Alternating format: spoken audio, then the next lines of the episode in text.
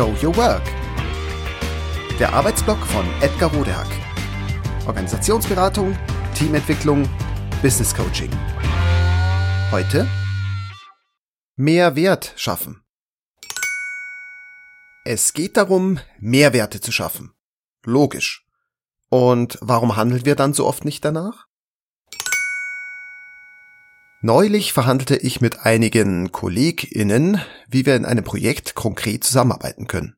Wir fanden uns sympathisch, zumindest aber schätzten wir sehr, was die jeweilig anderen an Fähigkeiten und Kompetenzen in die Kooperation einbringen konnten. Schnell waren wir uns einig, dass wir zusammenarbeiten wollten. Das wäre gut fürs Projekt und auch sonst fanden wir, dass wir alle dadurch Vorteile hätten, inklusive natürlich des Kunden. Die klassische Win-Win-Situation. Das was den Mehrwert ausmacht. Schnell war das Vorgehen abgesprochen. Wer macht wann, was, wer hat welche Aufgaben. Ebenso schnell waren wir uns auch beim größeren vertraglichen Rahmen einig. Mit welchem Ziel organisieren wir unsere Zusammenarbeit auf welche Weise? Und, auch das natürlich wichtig, beim Geld waren wir uns auch schnell einig. Der Vertrag, so schien es, war nur noch eine Formalie. Also tauschten wir Entwürfe aus, fragten nach, erhielten und gaben Antworten, baten um dies und das und passten nach und nach den Vertrag an. Aber dann geschah etwas Unerwartetes.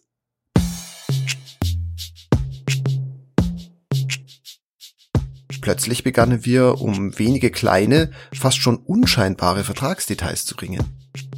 Wir tauschten Argumente aus, erläuterten unsere Positionen. Die Angelegenheit wurde zäh, kam ins Stocken, bis schließlich einer von uns verkündete, ich verhandle diese Dinge nicht. Nach einigem Hin und Her erkannten wir zerknirscht, dass wir wohl doch keine Basis für eine Zusammenarbeit hatten. So gingen wir auseinander. Und so implodierte die Zusammenarbeit noch bevor sie gestartet war. Und mit ihr der Mehrwert, der eben noch zum Greifen nah war. So etwas ist typisch und kommt täglich tausendfach vor. Doch warum kommt es eigentlich dazu? Warum scheitern hoffnungsfroh gestartete Kooperationen, die den doch so wichtigen Mehrwert versprechen? Warum scheitern sie ausgerechnet bei mutmaßlich unbedeutenden Kleinigkeiten? Wo doch meist alle überzeugt sind, so viel Größeres schaffen zu können. Ist das nicht paradox? Ja, geradezu tragisch?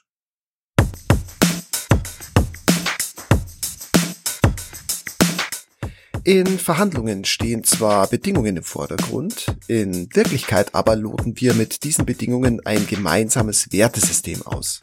Dieses System stellt das Fundament für die Zusammenarbeit dar. Es wird durch die konkreten Regelungen sichtbar und ist der eigentliche Motor in jeder Geschäftsbeziehung. Denn es legt fest, worauf in der Zusammenarbeit geachtet werden wird, was für alle Beteiligten wichtig ist. Bleibt hier irgendetwas Bedeutsames unberücksichtigt, etwas, das einer oder einem Beteiligten wichtig ist, schwindet sofort die persönliche Motivation zur Kooperation. Gleiches gilt, wenn auch nur ein wichtiger Wert verletzt wird. Das ist intuitiv und nachvollziehbar. Warum sich mit jemanden einlassen und sich auch noch für sie einsetzen, wenn sie wichtige Bedürfnisse von uns missachten?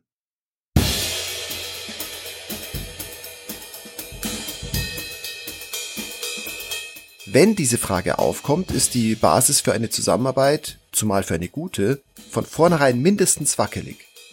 Es ist dann sehr wahrscheinlich, dass sich nicht alle mit all ihrer Kraft und Motivation einbringen. Außerdem ist gar nicht so unwahrscheinlich, dass manch eine oder einer bewusst oder unbewusst das Projekt sabotiert. Dann ist natürlich gut, von einer Zusammenarbeit abzusehen, um ungute Entwicklungen zu vermeiden.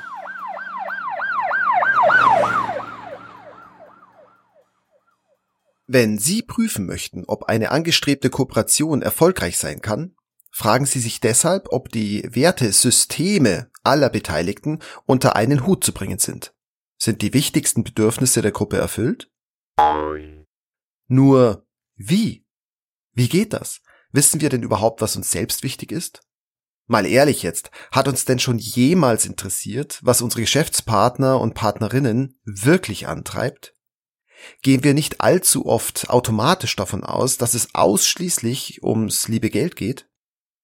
Wie oft fragen wir nach anderen, vielleicht sogar wichtigeren Beweggründen? Fragen wir überhaupt danach? Es ist zu befürchten, dass uns auch hier ein tief verwurzeltes, jahrhundertealtes, kulturelles Handlungsmuster auf die Füße fällt. Der Zwang.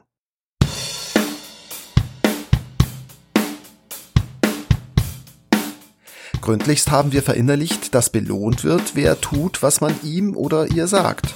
Und bestraft, wenn wir das nicht tun. Dieses Muster lernen wir überall dort, wo von uns ein spezifisches Verhalten erwartet und verlangt wird. Also eigentlich überall. Ja, auch heute noch. Heute vielleicht besonders.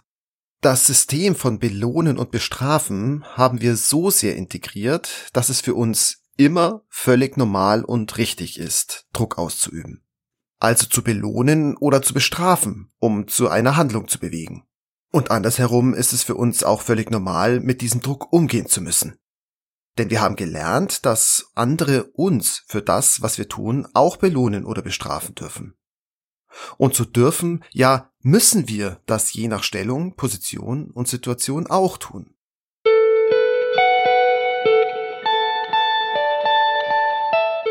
Weil es ein in unserer Welt so vorherrschendes kulturelles Muster ist, hinterfragen wir es so gut wie nie.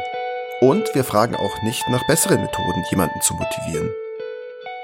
Es gibt sie.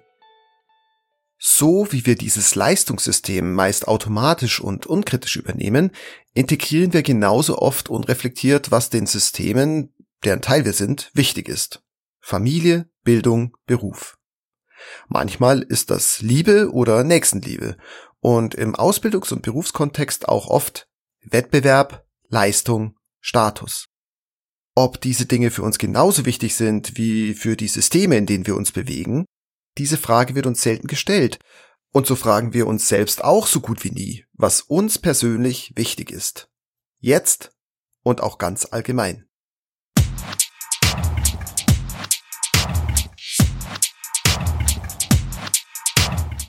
Dadurch begrenzen wir uns in unseren Möglichkeiten.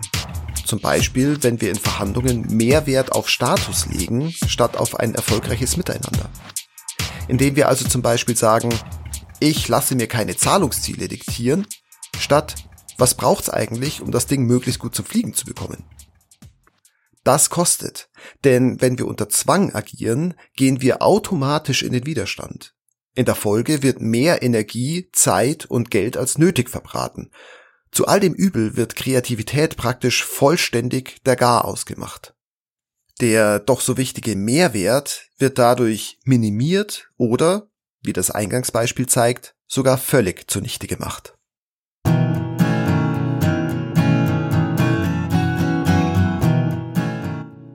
Wem es um Mehrwert geht, betrachtet Zusammenarbeit deshalb als das, was Zusammenarbeit im Idealfall ist. Ein Zusammenspiel für alle Beteiligten.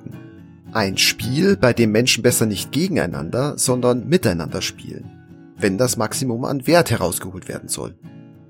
Als Spiel also, bei welchem man gemeinsam gewinnt oder eben auch gemeinsam verliert. Als Spiel, das allen Spaß machen muss. Als Spiel, bei dem die Regeln immer wieder neu und gemeinsam ausgehandelt werden. Und das auch gar nicht anders sein kann. Als Spiel, in dem alle ihr Bestes geben können und das auch möchten, wenn sie für sich einen persönlichen Sinn darin sehen. Wem es darum geht, das Maximum herauszuholen, konzentriert sich deshalb auf das Wesentliche, das große Ganze, das Schöpfen von Mehrwert. Das Zusammenspiel aller Kräfte mit dem Ziel, ein für alle möglichst gutes Ergebnis hervorzubringen.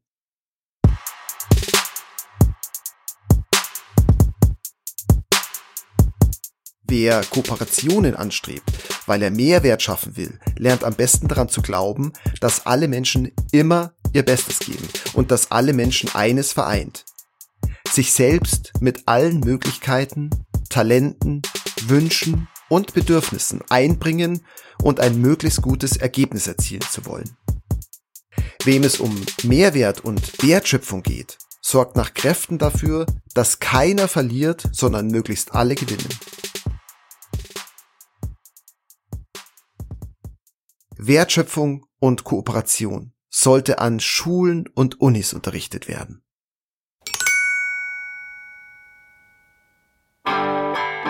Das war Show Your Work. Der Arbeitsblock von Edgar Rodehack. Organisationsberatung, Teamentwicklung, Business Coaching. Mehr über mich erfahren Sie auf www.rodehack.de oder direkt im Blog auf www.trellisterium.de. Wer mich kontaktieren möchte, kann das gerne tun unter info@rodehack.de oder auf LinkedIn. Vielen Dank fürs Zuhören. Bis bald.